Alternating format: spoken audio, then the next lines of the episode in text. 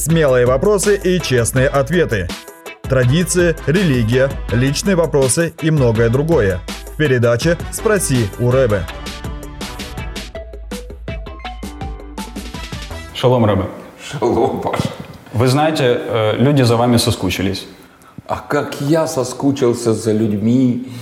Как меня в народ тянет, Паша! Народ ожидает. Народ ожидает новых ответов на новые вопросы. И я напомню для зрителей, ни один из вопросов, которые вы задаете, заранее Рэбе не знает.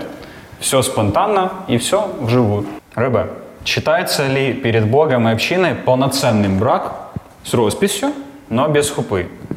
И вообще, когда муж и жена становятся законно мужем и женой, после росписи в ЗАГСе или после хупы? Или одно без другого никак?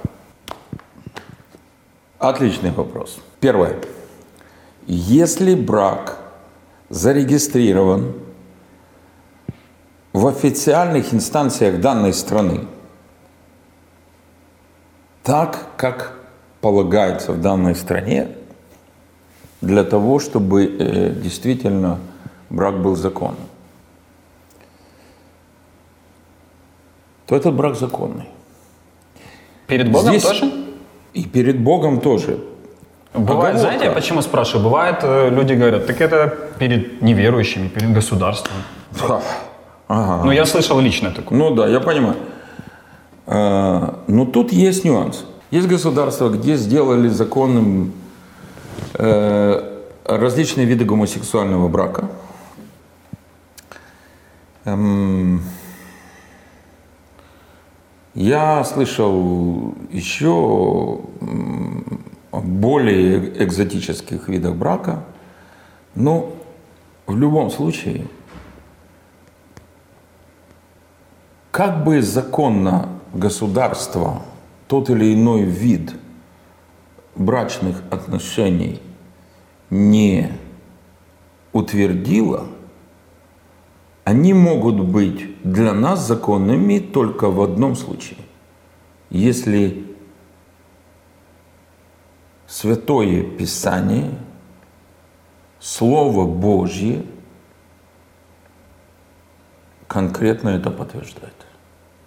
Ну, вот это важнейшая вопросу- оговорка. Судя по вопросу, тут говорится о муже и жене. Я верю, что вопрос Да, э, о разнополом браке. Да, я тоже верю.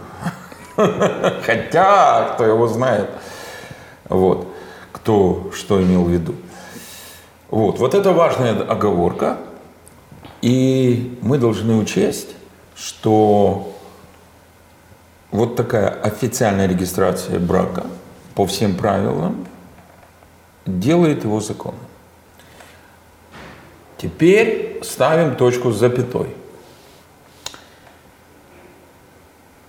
Но еще есть вопрос, насколько брак, даже законный, будет благословенным. Рэбе, вот сразу маленький вопрос. Ну, государство, оно не беспокоится о том, были ли люди разведены и прочее, прочее. То есть мы... А- Оно вообще совершенно, совершенно не беспокоится о тех моментах, которые должны быть жизненно важными для нас. Ну, то есть мы говорим о браке, который по, по библейским параметрам правильный, и такой брак подтвержден государством, да, вот в, в этих Да, случаях. да, да, да. Единственное, что есть, конечно, ограничения, слава богу. Например, э, вот те государства, в которых христианские корни, христианские основания или еврейско-христианские основания, они не допустят официальной регистрации многоженства. Они не допустят, скажем, официальной регистрации, скажем, брака э, при кровосмешении или несовершеннолетних, и там, ну, вот такие вот вещи. То есть, э, конечно же, конечно же, слава Богу за это, вот, Э, но Слово Божье, оно показывает еще определенные условия, которые должны быть исполнены для любого настоящего верующего. То есть помимо регистрации государством, это дополнительные условия? Нет, я говорю сейчас об ограничениях. Мгм. Теперь, брак, зак- значит, берем такую ситуацию. Брак законный, он зарегистрирован государством, и нет противоречий с Писанием, прежде всего с Новым Заветом. Но, но, но, в какой мере с самого начала этот брак будет благословенным? Вот вопрос, который, я думаю, ну, действительно очень важен для любого искреннего верующего. Для мужчины, для женщины, тех, которые действительно являются настоящими библейскими верующими. Потому что может быть нечто законным, то есть не нарушающим законы, и вместе с тем, к сожалению, там будут отсутствовать необходимые для семьи благословения. Позвольте мне немного сузить сейчас вопрос. Допустим, э, в этой ситуации конкретной нету противоречия Библии. Есть э, верующий э, мужчина, верующая женщина. Они хотят создать семью, и они зарегистрировали свой брак в ЗАГСе. Достаточно ли этого для того, чтобы Бог их благословил? Или надо хупа обязательно? Является ли хупа обязательной? Для, смотрите, для нас, вообще-то говоря, хупа является очень важным элементом для полноценных благословений. Мы прекрасно понимаем, что браки заключаются не только в ЗАГСе, не только между женихом и невестой, может быть, при там, двух-трех свидетелях, четырех. И фраза «браки заключаются на небесах», она такая амбивалентная. С одной стороны, о, как прекрасно, что люди согласны с тем, что браки заключаются на небесах. Но что люди вкладывают в эту расхожую поговорку?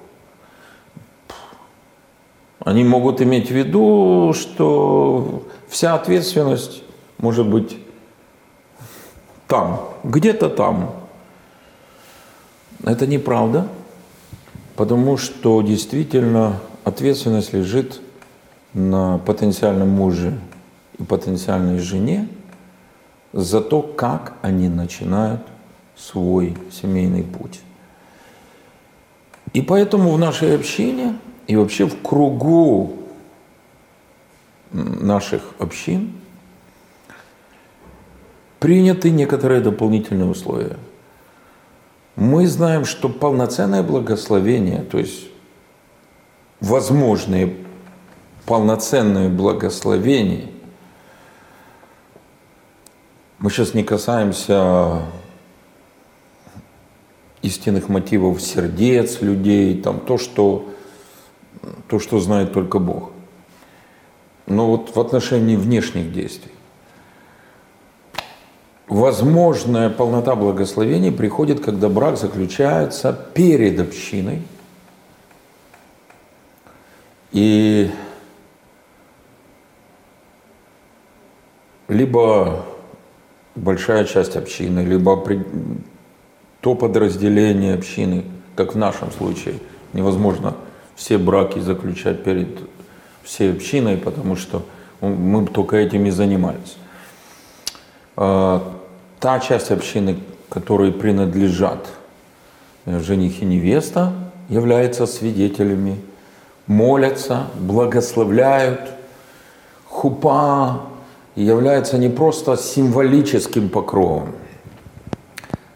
но мы знаем, что в этих символах есть реальная сила Божьего благословения.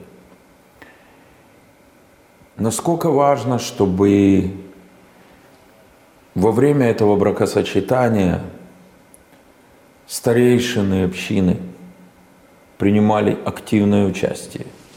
и как свидетели, как ведущие церемонию, как те, которые молитвенно благословляют, те, которые задают вопросы жениху и невесте, не формальные вопросы, как в ЗАГСе, а реальные вопросы. И ответы на эти вопросы также реальные. Это не просто Ну, неформальный способ. какая-то игра. Это очень серьезные действия. Каждый из них, так или иначе,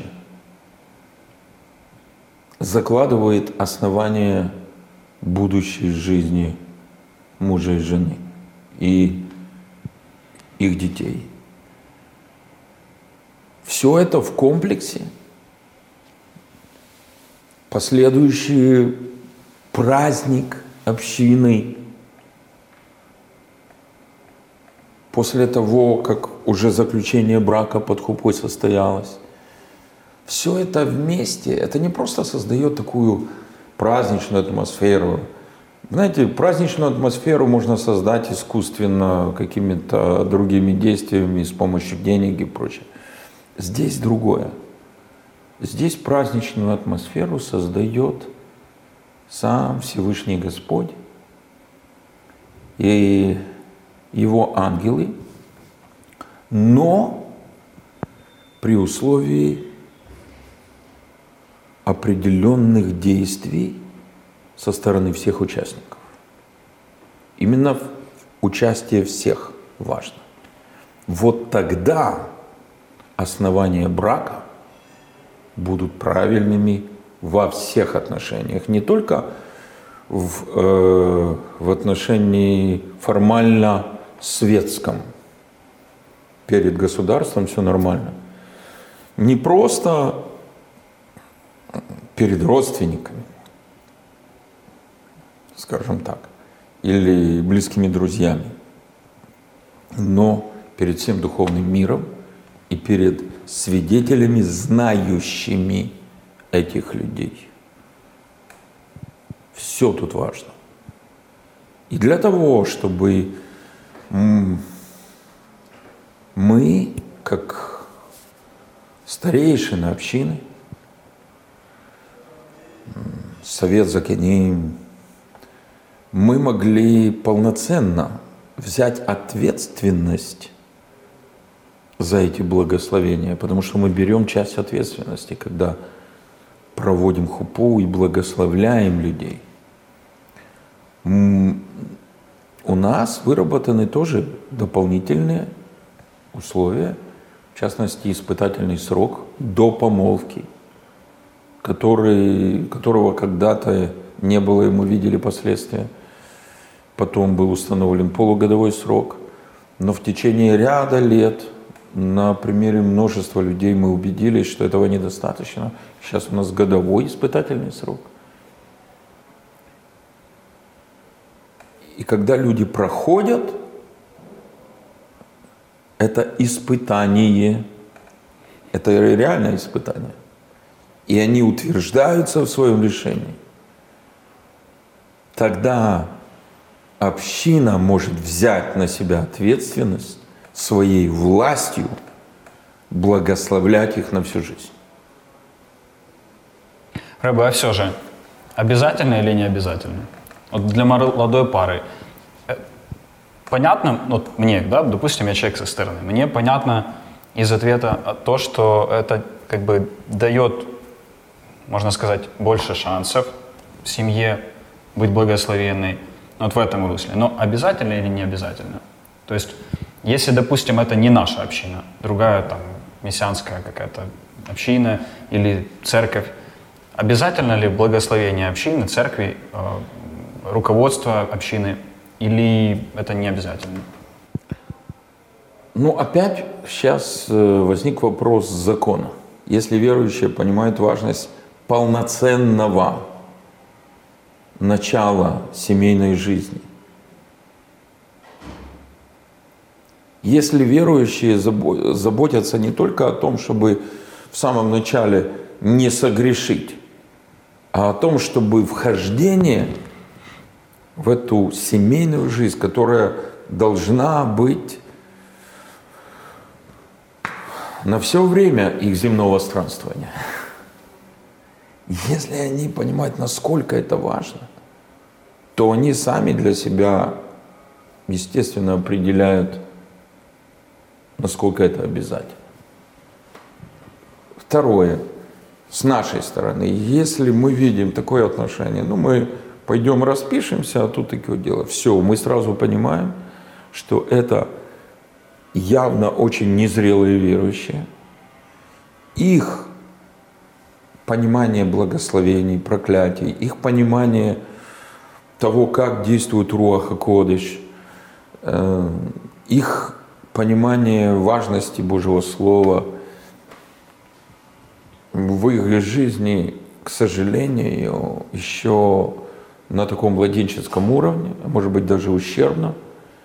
И ну, мы делаем соответствующие выводы. Вы сказали пару слов об ответственности руководства да, и общины за семейную пару. Э, в чем проявляется как бы эта ответственность ну, в, последующем, когда уже семья создана? Как это проявляется? Как это... Конечно же, если мы берем от проводя хупу, мы берем ответственность в определенной мере. Это не касается только самого бракосочетания. Конечно же, мы обязательно будем участвовать в э, духовной помощи этой семье. Конечно же, если возникают какие-то трудности, мы, безусловно, стараемся помочь и молодоженам, и впоследствии, когда они уже не молодожены, такому мужу и такой жене, и поддержать их в сложных ситуациях их жизни, помочь найти какой-то баланс между разными сторонами их новой жизни и так далее. Если если они прошли и испытательный срок, если они действительно правильным образом стали под хупу, если мы их благословляли, то наша ответственность на этом не заканчивается. Конечно, если люди выбрали себе такой путь, ну мы, зачем нам это все? Пошли в ЗАГС, расписались и до свидания. Естественно, мы разводим руками, когда мы не хотим этого, конечно, но статистически в таком случае проблем гораздо больше, они гораздо чаще, гораздо глубже, и решение гораздо сложнее. Даже тех же проблем, что возникают в двух таких видах брака. Но понятно, что мы совсем не будем бросать людей, но мы понимаем, что мы не ответственны за те проблемы, которые возникают. Мы, может быть, и будем помогать, но совершенно по-другому.